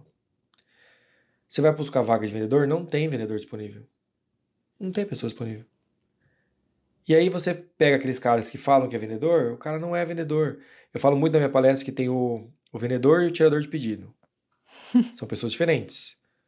O vendedor, ele é aquele cara que é proativo e ele tem algumas características específicas. O tirador de pedido é aquele cara que trabalha numa loja de, de material de construção, que entra a pessoa para comprar piso, cimento, areia, ele vai só anotando, passa no caixa e paga.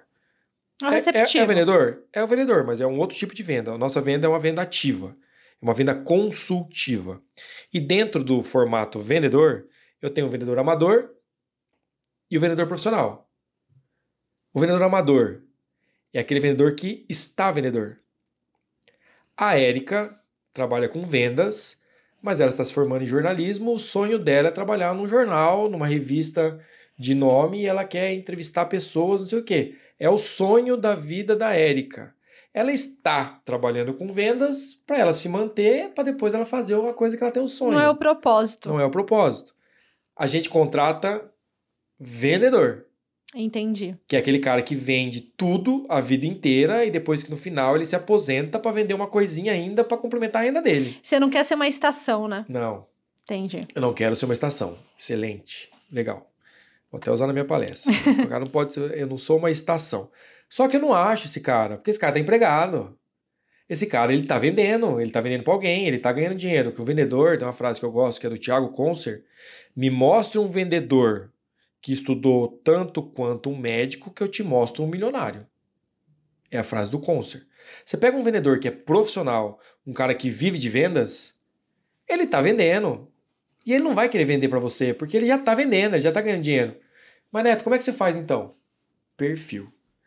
A gente descobriu uma, um, uma empresa que só contrata vendedores. É recrutamento e seleção de vendedores. E o que, que ele faz? Eles mapeiam o perfil da pessoa. Perfil de pessoa. Então eu pego lá um menininho de 20 aninhos. Ah, entendi. Ele nunca vendeu nada na vida. Mas ele. Mas ele tem o perfil. E como a Projeção tem o DNA de treinamento, eu acho a pessoa certa ah. e treino. Sabe o que eu lembrei? Ah. Pode ser bem clichê, mas algumas pessoas pode ser que tenham o mesmo pensamento do Capitão América. Essa eu não sei. Não, ah, é que eu sou meio apaixonada pela não, Marvel, mas é, eles estavam buscando um soldado. Tá. E aí tinha muitos soldados fortes, só que tinha poucos soldados com caráter. Hum. E aí foi exatamente a experiência, a força com caráter, personalidade. Exatamente. Então, é exatamente isso. Perfeito. Aí o que, que eu fiz? Você vai dar risada. Você conhece o Douglas da Solar PP? Não, ainda não. É, é uma empresa do. O Douglas é um cara legal para você entrevistar, que ele vende muito pelo WhatsApp. Ele vende 250 projetos por mês pelo WhatsApp. E ele tem um time comercial. E ele tem uma vendedora lá, uma vendedora, que vende um milhão por mês. Ela, ela vende, bate Ela vende 50 projetos no mês. O que, que eu fiz? Eu contratei a empresa de recrutamento e seleção. Eu falei, eu quero mapear essa vendedora. Eu quero o perfil dela. Ah, entendi agora. Aí eu, eles me deram, eles têm um teste deles que é uma, várias perguntas que eles fazem. Eu cheguei para ela e falei, fulana, quer ganhar um, um presentinho, uma caixa de bombom? Ah, responde isso aqui para mim, por favor. Ela respondeu. Eu mapeei o perfil dela. Qual que é o perfil de um vendedor bom? Comunicativo, produtivo, disciplinado, resiliente? E esses, essas perguntas mapeiam e dão a pontuação em cada item desse. São 15 itens. Aí traçou o mapa dela. Gente, eu não sabia nem que tinha empresa. Tem empresa, tem empresa. Esse, esse episódio vai bombar. Tem empresa. Aí que eu fiz? Eu mapeei o dela, mapeei o meu, que eu também sou vendedor. Sim. Casou uma deu uma sobreposição de, de gráficos. Uhum. Aí agora eu vou lá, contrato, anuncio vaga de vendedor. Aparece o pessoal no laço lá. Faz o teste. Tem que sobrepor. Sobrepor. Bater o ponto de resiliência, que é tomar não. Bater o ponto de produtividade do vendedor, tem que sentar a bunda na cadeira e fazer o que tem que ser feito. Bater o ponto de comunicação, de conexão com o cliente, que tem essas coisas assim. É o perfil. Aí Caramba, entra. Neto. Isso. Então, assim, aí que eu recruto. Essa é só a parte do recrutamento. recrutamento. Beleza. Aí entrou. Parabéns, você foi aceito aqui no time Progesol. Ele recebe, aí entra o processo de onboarding. Ele recebe um e-mail, no e-mail particular dele, porque ele ainda não é funcionário, um e-mail particular dele, falando que ele foi aceito, boas-vindas, recebe um PDF contando a história da Progesol, como que eu criei a Progesol, para ele já se inteirar com a cultura da empresa Aí ele recebe o e-mail dele, da Progesol, fulano.progesolenergia.com.br. Aí ele recebe o treinamento de fundamentos do canal solar. Que foi a sacada que o Tegon me deu. Eu tava de dificuldade de, de treinar o time tecnicamente falando. Ele falou, cara, curso Fundamentos do Canal Solar. Melhor que tem. É um básico um pouco avançadinho ali, mas é um básico top para o vendedor.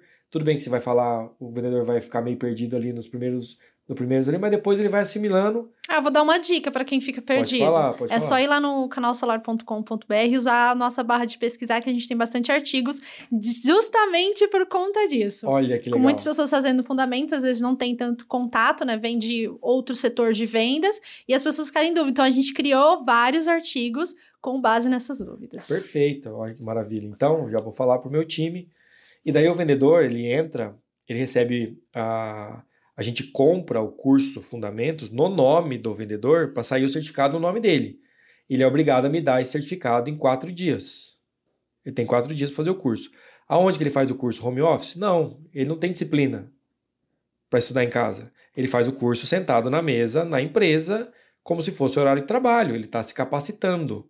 Entendi. Então, quatro dias. Quatro dias dedicado a investindo tempo no curso. Exatamente. No conhecimento técnico. Ponto. Acabou o curso, entregou o certificado, ele foi aprovado, ele entra para um treinamento de processo comercial. O que, que é o processo comercial? Como nós fazemos a proposta, qual a plataforma que faz a proposta, qual que é o CRM que a gente usa, se fez uma venda, qual que é o processo da venda, vistoria técnica, quem que faz a vistoria técnica, o termo de aceite, como é que assina. Isso aí são documentações processos. e processos comerciais de como a Progesol funciona. Isso aí é o básico de como a pessoa funciona. É o processo nosso interno. Fez, beleza. Aí entra treinamento de vendas. Eu tenho vários treinamentos que eu gravei internamente. Uhum. Eles assistem o treinamento de vendas. E quinzenalmente, eu, Neto, faço um treinamento de vendas e um treinamento técnico. Um treinamento de vendas, um treinamento técnico. Treinamento de vendas, treinamento técnico. Então, o vendedor que entrou entre o período de 1 a 15, na semana do dia 15, eu dou um treinamento. Uhum. O vendedor que entrou no período de 15 a 30, na semana dia 30, eu dou outro treinamento. E esse treinamento é contínuo. Contínuo. Nivelamento de conhecimento geral. O vendedor fez, faz de novo. O Leandro tá novo. lá há quatro anos. Quatro anos. E ele faz os treinamentos. Faz também agora. O Leandro, ele não era de vendas. Ah, tá. O Leandro, depois que passou um tempo, ele quis ir para a parte operacional, para cuidar de gestão de obra e tal. Uhum. Agora, no último mês, ele voltou para vendas. Então agora ele está participando desse tipo de treinamento. Entendeu? Então a gente faz isso. Então o foco nosso é no DNA. O, DNA, o, no, o nosso DNA é treinamento. Quando você pega um vendedor e você dá esse suporte todo para ele, ele performa em 10 dias.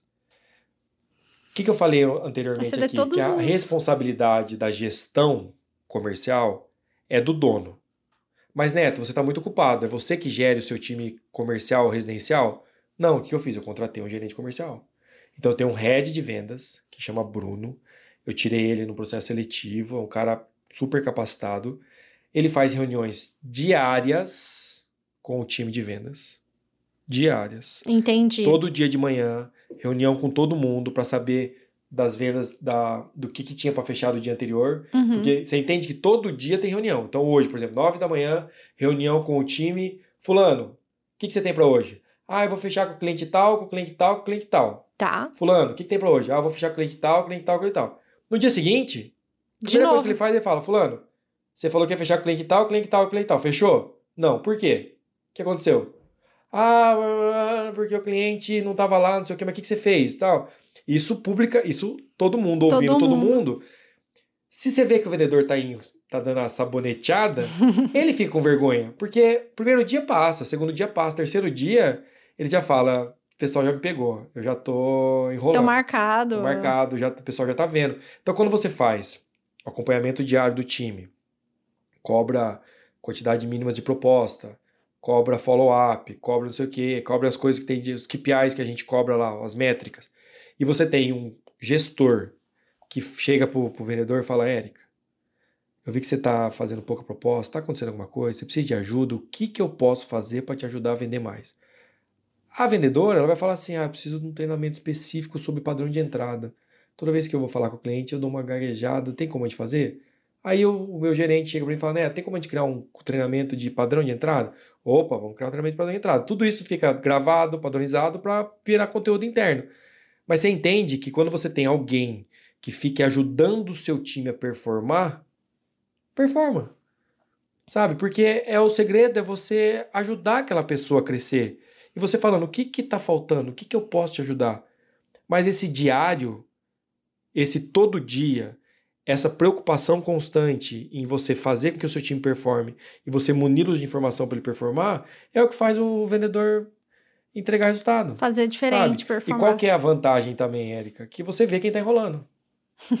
Porque a rotacionalidade de vendedor é grande. Não é todo mundo que performa bem. Só que com uma estrutura dessa, com um acompanhamento desse, você já pega o cara no segundo mês. Você fala que esse cara aqui não, não vai dar. Não vai dar, porque ele não tem volume de negócio. Tinha toda... Ele não estuda, ele não faz o que tem para ser feito. Você já vê, cara. Aí você começa a ficar de olho. Ó, esse cara aqui não tá indo bem. Aí você começa a acompanhar as métricas dele. O cara tem que fazer cinco propostas por dia. Ele faz uma, duas, uma, duas. Aí chega o cara e fala, meu amigo, você tem que fazer cinco por dia. O que, que você faz uma, cara? Ah, ah, ah, não sei o que. Você fala, cara, ó. Semana que vem se você não fizer cinco, um pontinho vermelhinho aqui, na outra semana, se você não fizer cinco, você já pode saber que você vai ser dispensado. Deixa claro, né? Deixa claro, eu tô cobrando produção. Eu não tô cobrando a meta final, eu quero que ele faça propostas. Ele recebe lead na, na mão, ele recebe lead no WhatsApp. É só ele entrar em contato com o cliente e seguir e fazer proposta. Cara, como é que você não consegue fazer proposta? O que, que falta para você fazer proposta? Ah, eu preciso de uma ferramenta melhor de proposta, que eu demoro muito a fazer proposta. Beleza, vou lá, contratei a melhor ferramenta de proposta, que faz proposta em 5 minutos. E agora? Qual que é a tua desculpa? Não, não tem, agora eu vou fazer. E o cara não faz, por quê? Porque ele não é disciplinado. Então você, você entende quando você tem a gestão comercial na mão, você acompanhando os métricas, dados todos os dias, com um cara que fique acompanhando é, pessoalmente, vendedor por vendedor, você sabendo do problema pessoal, às vezes você está com um problema na sua família, e você fala, cara, eu tô com um problema na minha família, o, fala, o, o, gestor fala, fica tranquilo, a gente vai te ajudar, resolve lá, minha filha tá doente, vai lá, cuida dela, isso é uma coisa.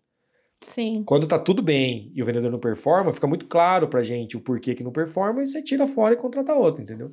Ah, é, Até é. você formar um time de 15 máquinas de vendas, porque mas para você formar um time de 15 passou 100.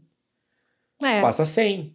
Porque não é sempre as pessoas que vão identificar é, mas, e ter a personalidade que você busca. Mas o DNA é treinamento. Não, mas eu gostei, amei essa, essa a prática e eu vi que o propósito da, da Progesol justamente é praticado, praticado dentro da minha empresa. Praticado.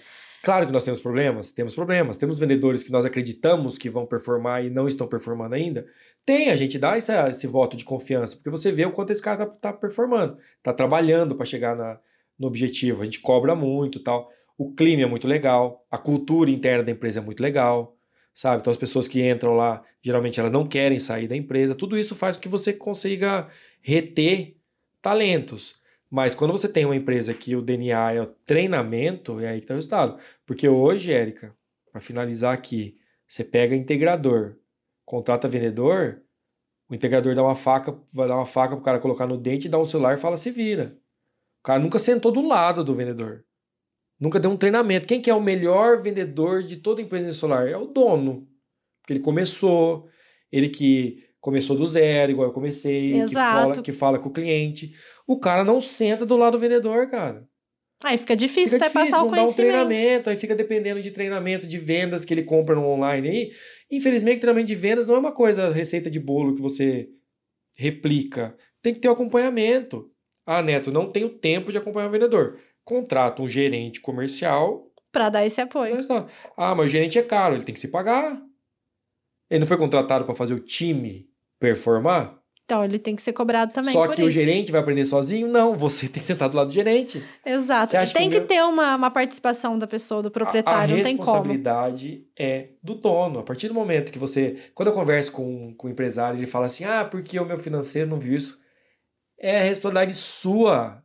Delegar não é delargar. Você delega a função de um gestor comercial de botar grana na tua empresa, você está delargando se você não acompanhar. E daqui a pouco não vende, você fala assim, pô, não vendeu por quê? Ah, é porque o, o gestor estava com um problema particular e você não sabia. E aí não performou, e aí você ficou sem vender. E a sua empresa vai quebrar. Nossa. É, porque a responsabilidade é do dono, Érica. A responsabilidade são das... O dono, quando o dono tem o pé em duas canoas, não foca no negócio, o negócio não dá certo. Eu trouxe pessoas muito boas, muito competentes para cuidar da projeção, sabe? Mas eu fico ali, fico acompanhando, fico acompanhando o time, principalmente as métricas de comercial, porque é onde está o dinheiro. Com uma empresa com dinheiro é muito mais fácil você gerir uma empresa Com sem, né? certeza, né? né? Mais tranquilo. É, mas o papo aqui vai longe. Hein? É, então, infelizmente a gente tem um tempo não tão bom para a gente explorar tudo isso. A gente vai partir para o encerramento. Mas se você quiser que o Neto volte, é só deixar nos comentários. Quem sabe ele não volta aqui para dar mais uma aula sobre outros aspectos de venda que a gente não abordou aqui. E, Neto, infelizmente a gente tem que partir pro, pro encerramento. E sempre quando eu encerro o podcast Papo Solar, eu peço para a pessoa compartilhar, embora você já compartilhou em vários, é, várias experiências, vários cases, mas eu queria que você separasse um que fala, poxa, Érica, um é difícil, mas aquele que mais te marcou e te trouxe aqui, hoje, conversando comigo. É, quais as pessoas que passaram uma dificuldade, alguma experiência de vendas que fez você pensar uma coisa diferente, que deu um insight diferente? Olha, Érica, foram tantas, tantas histórias ali comerciais, né? Essa primeira história que eu contei da proposta 021, ela marcou muito minha vida porque esse cliente fechou comigo ano passado, né? Então, eu, o não dele fez com que eu crescesse muito, né? E depois que ele me chamou depois para negociar, depois de dois anos, que ele fez leilão comigo, sabe? Tudo que eu falei aqui, Hoje que eu falo quando, de leilão, de propósito, de concorrente, foi técnicas que eu desenvolvi depois, com aprendizado mesmo no dia a dia, sabe? Então, essa venda, que foi a minha primeira proposta, ela foi uma escola para mim. Eu passei por todas as etapas da minha vida é, comercial nessa, nessa venda, sabe? E hoje tem esse cliente que está um baita case lá na cidade de Fartura, é uma referência para mim ali, que fez a gente mudar o jeito da gente agir. Porque a mensagem que eu escrevi para ele de WhatsApp, dando um ultimato nele, falando assim: Fulano, é a última vez que eu mando a mensagem para você. Não pareço ser bom o suficiente para você tomar a sua decisão. Não entendo a demora, conhecendo toda a idoneidade e a qualidade da minha empresa. Eu já cheguei no preço que você queria e mesmo assim você não decide. O meu preço é até amanhã. Depois disso eu não vendo mais para você. Essa mensagem foi a primeira vez que eu escrevi. E esse cara não me respondia há oito dias. E na hora que eu escrevi essa mensagem, em um minuto ele me respondeu e nós fechamos o negócio. Essa mensagem foi uma virada de chave, que eu vi que a postura que o vendedor tem que ter é uma postura é, agressiva, incisiva. Agressivo não ser maldoso, não ser mal educado, é você se posicionar sabe? Então, depois que eu mandei essa mensagem, que eu fechei essa venda, eu acho que a máquina começou a girar e eu comecei a aplicar essas técnicas de uma maneira, comecei a estudar mais PNL, essas coisas de, de vendas, né? Uhum. Técnicas de vendas, e eu vi que eu consegui desenvolver um método, que é esse método que hoje eu falo muito nas redes sociais, que é do empoderamento do vendedor, sabe? E isso aí a chave virou, porque agora todos os meus vendedores têm a mesma atitude, eles é conversam desse jeito, sabe? Eles falam dessa forma com o cliente e a gente está vendo os resultados, sabe? Uhum. Tem vendedor meu que, que vende grandes negócios, que vende muito todo mês usando essa, essas estratégias, sabe? E, claro, tem vendas marcantes, né? A gente chama de... de é, alguns, tem algumas vendas específicas que mudou a que mudou a Progesol de patamar, uma delas foi o Hospital do Câncer de Barretos, né, que eu queria depois nossa. a oportunidade de mostrar esse case para vocês. Foram 11 projetos que eu fechei de uma vez só, são somados, dão 6.3 mega. E Caramba. são 11 telhados, 11? 11 telhados, mais uma usina de solo de 3 mega. É um projeto que vai uma economia gigante para o hospital. É um hospital que faz um trabalho maravilhoso, totalmente gratuito, Sim. sabe? Trabalho com o Henrique Prata e o Mauro é, uma hora o diretor de engenharia que eles desenvolvem lá é fantástico, é apaixonante. A gente está gravando um documentário do hospital para contar a história do hospital, junto com os o case das usinas lá. Tudo Mercado Livre, autoprodução, um projeto muito legal, bem desenvolvido pela Progesol. Então esse case mudou a Progesol de patamar, sabe? E foi uma venda que eu gosto de falar, uma frase que eu gosto de falar para encerrar é que sorte é quando você está preparado e aparece uma oportunidade. Né? E eu estava preparado quando eu tive a oportunidade de conversar com o Henrique Prata, a gente fechou o Hospital do Câncer de Barretos. E isso é um divisor de águas para a gente e a projeção ela cresceu muito depois disso. Então, tem muita coisa para contar. Nossa, tem, o, tem o Edson, com certeza. Edson que faz, que faz parte do time também, sabe? Mas é uma coisa que eu deixo aqui para os integradores é assim, foco, foco, foco, foco, sabe? É, acredite na, no que você pensou para sua empresa, vá até o final, não tenha plano B, seja resiliente, porque problemas vão acontecer. Dia 13 de junho de 2019 eu quebrei fluxo de caixa, sabe? Então, assim, nunca foi fácil, até hoje não é fácil. Mas quando você não tem plano B, você tem foco, resiliência, estudo, descapacita, busca pessoas que chegaram onde você quer, não tem, não tem como dar errado. Né? E ter pessoas boas, porque o que faz a empresa são pessoas. Né? Pessoas boas é, é o que vai te fazer mudar de nível, que vai fazer a tua empresa crescer. Nossa, Neto, para mim aqui foi um, uma, uma baita aprendizado. Conversar com você de vendas. Eu sou jornalista, mas foi aquilo que eu te falei nos bastidores. Queria um dia tirar aqui, ver se eu consigo vender algum curso, né, do canal Solar. Eu acredito que quando a gente acredita na proposta, isso faz total diferença, né? Que a gente total. conversou aqui, você acredita na Progesol, isso faz a diferença, faz a diferença na sua equipe. Então, você não é aquele líder, é aquele chefe que observa de cima, mas aquele chefe que observa ao lado, tá ali para apoiar. Então, foi muito bacana. Eu queria agradecer aqui mais uma vez é, por você ter vindo, aceitado o nosso convite. Provavelmente virá outras vezes. A porta aqui está aberta para você. Vai ser um prazer. E eu queria, assim, agradecer muito mesmo pelo conhecimento que você deixou aqui para todo mundo. Obrigado. Eu estou à sua disposição. Foi um prazer. Isso aqui para mim é, é, é, Considero o Canal Solar como minha casa também. Gosto muito do trabalho de vocês e tamo junto. Ah, legal. Pessoal, e é isso, gente. Essa baita aula. Então, se você chegou até aqui, curta, compartilhe e volte. Volte, pegue o seu caderninho, anote as dicas aqui do Neto e até o próximo episódio.